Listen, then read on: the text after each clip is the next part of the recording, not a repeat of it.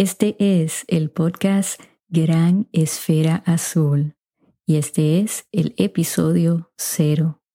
Dale.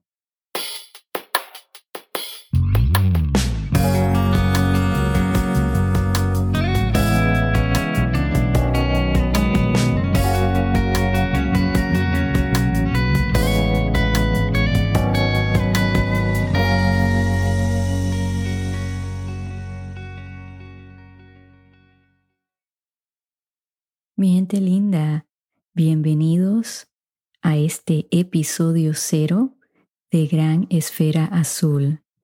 Mi nombre es Ana Margarita y me da muchísimo placer el saludarles y muchas gracias por escucharme. Me pareció muy apropiado el llamar este episodio cero, porque bueno, así empecé yo de cero a aprender cómo se hacían los podcasts cuánto tiempo requería hacer un podcast, qué herramientas iba a necesitar y voy a estar compartiendo un poquito con ustedes de lo que fue este proceso en este episodio. También me pareció divertido pedirle a mis amistades más cercanas y a mis familiares que me conocen también que pudieran escribir algunas preguntas que tal vez ustedes, si me conocieran, me harían. Así que escogí algunas de ellas y las voy a compartir con ustedes. No les di ninguna regla, les dije que podían preguntarme lo que quisieran. Así que bueno, vamos a empezar, ¿no? Me pareció perfecto empezar con esta primera pregunta que es ¿cómo escogí el nombre de Gran Esfera Azul? Y quise escoger un nombre que tuviese un significado especial para mí.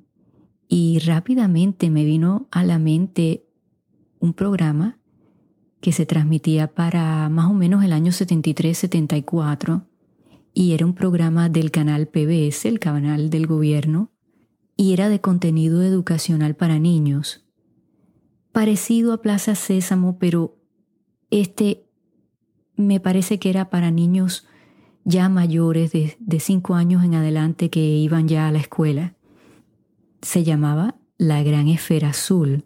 Sort of a big blue marble.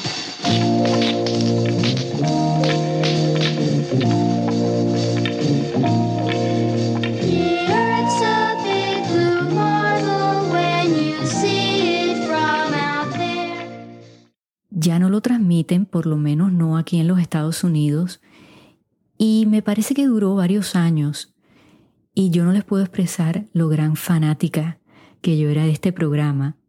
Y mi gente, en ese momento si ustedes se perdían un programa, bueno, pues ya no se podía grabar y podían pasar meses antes de repetir algún episodio. Así que yo me aseguraba que el televisor estuviese disponible para yo poderlo ver, ¿no? Y dentro de el programa había un club donde uno se podía escribir con niños en cualquier parte del mundo. Así que yo rápidamente le pedí permiso a mis padres quise participar en este club, ¿no? Y si mal no recuerdo, requerían que uno escribiera dos cartas, una en el lenguaje principal y otra en inglés, porque uno las mandaba a ellos y entonces ellos decidían a qué otro niño o niña se la iban a enviar. Dear pen pal, what could be more fun than getting to know other kids in other parts of the world? This is what happens when you decide to become a pen pal. Let me tell you about it. All you have to do is send your name, address, zip code and age, tell us if you're a boy or a girl, what your interests are. Mi primer lenguaje siempre ha sido el español. Aunque yo hablaba inglés, eh, yo asistía a un colegio de monjitas americanas, así que mi inglés era básico, pero tenía la habilidad de escribirlo. Y yo soy hija de inmigrantes cubanos y aunque nací aquí en los Estados Unidos, mis padres me llevaron a Puerto Rico de cuatro meses, así que de alma soy puertorriqueña. Me di a la tarea de escribir la carta, la envié y les confieso que me pareció que pasaron meses. Probablemente eso no es cierto, ¿no? Y no sé en realidad cuánto tiempo pasó. But be patient. It takes a long time for letters to go all around this big blue marble. Pero por fin llegó esa carta tan ansiada. Y yo no creo en coincidencias. Llega la carta y veo de dónde viene. Y para mí, estando yo en Puerto Rico, aunque fuera algún estado en los Estados Unidos, para mí me parecía que eso estaba al otro lado del mundo porque yo no recordaba haber nacido en los Estados Unidos y nunca había visitado a ningún lugar. Así que veo que la carta viene desde Wichita, Kansas. Y ahí es precisamente donde yo nací. Así que imagínense qué emoción y veo que era una niña y bueno, abro la carta y la niña me dice que ella vive en las afueras de Wichita, que vive en una finca, que tenía dos hermanos y hermanas y me cuenta de su vida en la finca, de los animales, de qué productos cosechaban, de cuán grande era su terreno. Y yo rápidamente le contesté y bueno, le conté de Puerto Rico, le dije que yo había nacido en Wichita pero que nunca había visitado. Y nos estuvimos escribiendo hasta el año antes de que ambas entráramos a, la universidad. Después de eso me imagino porque, bueno, empezamos a tener otras amistades, teníamos otras responsabilidades, nos dejamos de escribir. Y cuando recordé todo esto, dije, caramba, me debo de dar a la tarea de encontrarla Así que en algún episodio futuro, si tengo suerte y la encuentro, lo voy a compartir con ustedes. Esta historia tiene otra parte. Pasan los años y nos escribíamos, como dije, como una vez al año. Y cuando cumplo 10 años, mi abuela y mi tío, por parte de mi papá, habían salido de Cuba y se habían mudado a Wichita. Y mis padres me llevan a conocerlos y bueno, le escribo a ella y ella y su familia muy amablemente nos invitaron a almorzar. Así que la logré conocer en persona. Y bueno, fue un día fantástico porque tenían una finca hermosa, grandísima. Hasta me pude montar en un truck con el papá de ella que me llevó por toda la finca. Pudimos disfrutar de los alimentos que ellos cosechaban de ver los animales, así que fue algo que no olvidé. Y me parece que si me logró comunicar con ella, ella va a encontrar fascinante el que ahora yo esté contando esa historia y que gracias a ese programa, ahora yo tengo este podcast con el mismo nombre. Y vuelvo a lo mismo de que no creo en coincidencias. Cuando fui a buscar el nombre a ver si estaba disponible, dije, no, no puede ser porque imaginaba que PBS tenía los derechos del nombre. Y bueno, así fue en inglés, pero no en español. En español estaba disponible. Enseguida compré el nombre y bueno, esa es la historia de cómo escogí el nombre de Gran Esfera Azul. ¿Les gusta? Déjenme saber. Bueno, voy a continuar aquí con algunas de las preguntas que me hicieron mis amistades y mis familiares. Y ustedes pónganse a pensar qué les gustaría preguntarme al final de este episodio les voy a compartir mi correo electrónico para que me puedan escribir. Esta pregunta me pareció muy buena. ¿Qué te hizo estudiar educación? Bueno, yo les confieso que yo quería ser cantante, pero yo era muy tímida y entonces eh, pensé que no tenía la, la valentía ¿no? de estudiar música. Y sabía que tenía una pasión por ayudar a otras personas. Siempre he sido eh, curiosa, eh, me gustan mucho las investigaciones y una de mis pasiones es el entender el comportamiento del ser humano. Así que hice mi bachillerato aquí en los Estados Unidos, estudié el desarrollo del niño y estudios de la familia y después hice una maestría en educación y tengo una licencia en problemas de aprendizaje y tengo concentraciones en consejería y psicología. Y en eso he basado mi carrera profesional. He sido profesora y consejera de estudiantes. Así que así empezó todo. Y no me arrepiento porque me encanta la música y participé en muchas eh, competencias de talento, en escuela superior, en la universidad. Y aunque la música sigue siendo mi pasión, encontré una segunda pasión y no todo el mundo puede decir eso, ¿no? Para mí ha sido uno de mis mayores logros, ¿no? Cuando algún estudiante, algún cliente me dice que los pude ayudar, que pude provocar algún cambio positivo en sus vidas. Y esa ha sido siempre la mejor recompensa. A ver, esta pregunta me pareció simpática. ¿Agua, tierra o aire? Así la escribieron. Agua, definitivamente. Soy una persona que me encanta la playa, el mar y el sonido del agua en general me relaja mucho. Y bueno, vivo en el estado de la Florida, desde aquí estoy transmitiendo, así que tengo esa oportunidad de, de poder ir a la playa. Y les digo que extraño muchísimo Puerto Rico porque extraño mucho sus playas también. Así que ahí es donde me siento más cómoda, más feliz. Ok, esta es otra pregunta. Y dice así, ¿qué persona te influenció en tus años de universidad? Me influenció una señora que era consejera y más tarde eh, llegó a ser la decana de estudiantes de la universidad donde yo asistía. Y ha sido una persona que nunca he olvidado porque tomó un interés especial en mí.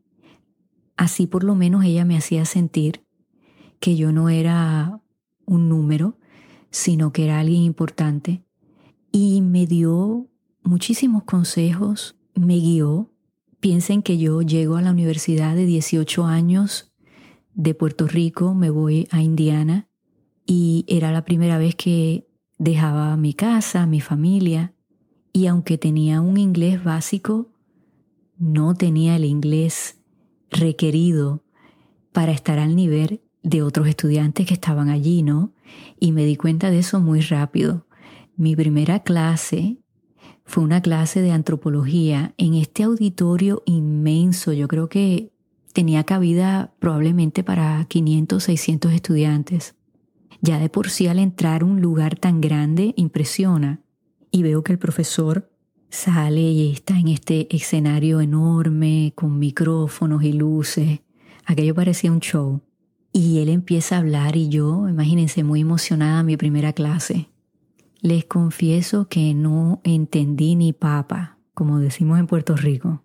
Y salí de aquella clase y desde ese edificio a mi dormitorio estuve llorando porque sentí que no iba a pasar la clase, no había entendido nada.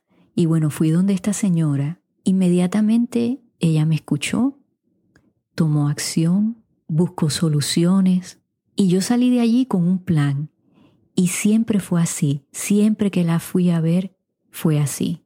Y vi que era algo de lo que yo debía aprender para poder ser una profesional exitosa como ella. Y así lo hice. Cuando fui consejera de estudiantes, en muchísimas ocasiones pensaba, ¿qué haría ella? ¿Cómo ella trataría a este estudiante, a esta situación? Cuando estaba trabajando para diferentes tópicos para este podcast y vi esta pregunta, ella me vino a la mente. Decidí encontrarla y le envié una carta, así que estoy en espera de su respuesta. Vamos a ver si ella se acuerda de mí. Yo la fui a ver muchísimo durante mis años de bachillerato y durante la maestría. Así que en algún episodio futuro les comparto, fíjense, ya les debo dos cosas. Así que se manténganse en sintonía a ver qué pasa, ¿no? Bueno, vamos a otra pregunta por aquí. Esta me pareció divertida. Si pudieras entrevistar a alguien vivo o muerto, ¿a quién entrevistarías? Soy gran fanática de la comedia puertorriqueña. Nosotros en Puerto Rico, para ser una isla tan pequeña, tenemos tanto talento. Y yo sé que ustedes saben que eso es cierto. En cualquier lugar donde me estén escuchando, me imagino que les viene a la mente muchísimos artistas que son puertorriqueños, conocidos alrededor del mundo. Pero la comedia puertorriqueña cuando yo era niña era muy de familia. Y nos sentábamos en familia a ver los programas. Y me hubiese encantado, ya estos son desafortunadamente comediantes que no están con nosotros, pero me hubiese encantado entrevistar a un José Miguel Agrelot, a un Chori Castro, a un Tommy Muñiz, y por qué no, tal vez a un productor como Paquito Cordero, porque eran personas tan creativas, ¿no? Que fueron fundamentales en crear la televisión puertorriqueña. Y la televisión era una gran parte de la tradición puertorriqueña, ¿no? De sentarnos en familia, de, de poder hablar de esos episodios. Y como dije anteriormente, si uno se los perdía, bueno, pues se los perdía. Por eso era una experiencia única, no es como ahora que todo está disponible, tan pronto lo queremos. Yo creo que de alguna forma la televisión era mucho más especial. ¿Qué piensan ustedes? Alguien vivo que me gustaría entrevistar. Admiro mucho a la señora Oprah Winfrey, eh, porque creo que ha sido una mujer que vino de la nada y creo que luchó muchísimo como profesional, porque no era muy común que una mujer afroamericana que quisiera estar en el área de comunicaciones, de periodismo, fuese aceptada. Así que la admiro por muchísimas razones y me encanta el hecho de que ella comparte a todos estos maestros que ella ha conocido, maestros espirituales, maestros que nos educan, Así que definitivamente es alguien que yo la tendría en esa lista, ¿no? Eh, si tuviese que escoger varias personas a entrevistar. Ok, aquí va otra pregunta. Esta dice, ¿cuál es tu comida favorita? Bueno, sin duda yo pudiera comer arroz y habichuelas coloradas o rojas, como ustedes le llamen, todos los días. Eso me vuelve loca. Definitivamente es mi comida favorita. Y de hecho yo le digo a mis hijos, tengo dos hijos, un varón y una hembra, y les digo que en mis años graduados de la universidad, como no tenía muchos chavos, como decimos en Puerto Rico, no tenía mucho dinero, yo creo que en esos dos años de escuela graduada comí arroz y habichuelas todos los días, porque era barato, ¿no? Así que me imagino que ustedes se, se pueden este, identificar conmigo eh, si en algún momento no han tenido mucho dinero. Eh, así que, pero sigue siendo, a pesar de que lo comí tanto, sigue siendo mi plato favorito. Aquí viene otra pregunta. ¿Qué te vuelve loca si no lo tienes? Esta yo sé de dónde vino. Esta es una amiga mía que me conoce muy bien. Lo que me vuelve loca, mi gente, es no tomar café por la mañana. ¿Qué les cuento? Me vuelvo una insoportable. Es como mi zona de confort, mi, mi manera de empezar el día así con fuerza y no es que necesite la cafeína, es que encuentro que el café me hace sentir relajada. Fíjese, me da, creo, digo, eso me creo yo, a lo mejor no es así, pero me da así como una sensación de, ay, puedo empezar mi día bien. Es como, como algo espiritual. Cuéntenme ustedes si se sienten así o yo estoy loca, no sé pero me imagino que a lo mejor ustedes tienen experiencia, una experiencia similar con el café. A los latinos nos gusta mucho el café, ¿no? Así que compártanlo conmigo. Que voy a hacer esta como la última pregunta para no aburrirlos, ¿no? Esta dice así, ¿cómo te preparas para crear tus podcasts?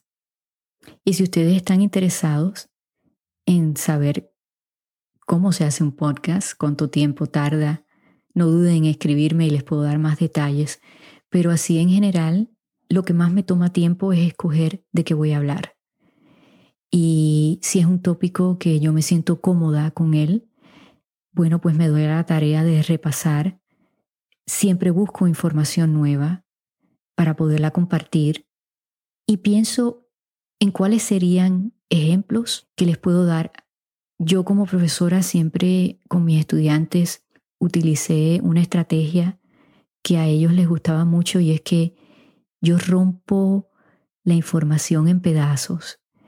Eh, me gusta enseñar en pasos, paso uno, paso dos, paso tres, porque me parece si lo hago de esa manera y doy ejemplos, me parece que es más fácil procesar a veces información que es un poco larga, que tal vez sea un poco compleja. Eso es lo que hago a veces he escogido tópicos de tal vez alguna conversación que tengo con alguna amiga, con algún familiar, si hay algo en la televisión que esté ocurriendo y me inspiro y pienso que de ahí puedo sacar un tópico, pues así lo hago. Y voy a depender muchísimo de ustedes, porque ustedes son la audiencia y al final ustedes son los que mandan. Así que compartan conmigo qué les gustaría aprender, compartan conmigo sus historias de vida, porque al fin y al cabo ese es el propósito de este podcast, de que todos podamos aprender uno de los otros y no nos sintamos solos, que creo que ese es uno de los grandes problemas que hay en estos momentos. Hay muchas personas que a pesar de tener familia, de tener una profesión, de la situación que sea, se sienten solos, porque tal vez están atravesando algo que piensan que ellos son los únicos que están pasando por eso. Y no es así, eso yo lo sé de seguro, porque como consejera que he sido eh, por más de 30 años, les digo que todos tenemos problemas en común.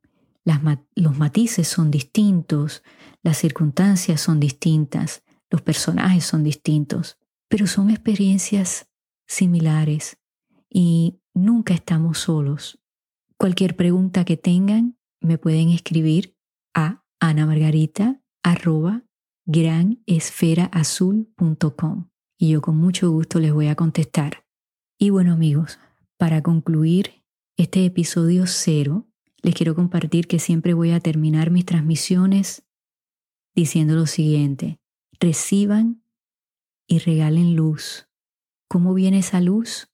Bueno, en forma de una sonrisa para alguien, tal vez le abren la puerta a alguien, tal vez llaman a alguien que hace tiempo no le hablan, tal vez puedan ofrecer un perdón, tal vez puedan preguntar por qué.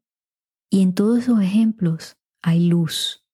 Y hay luz porque si crecemos con esa información que nos está dando esa persona o nos hace sentir que somos parte de algo, que no estamos solos, entonces eso es entregar luz y recibir luz.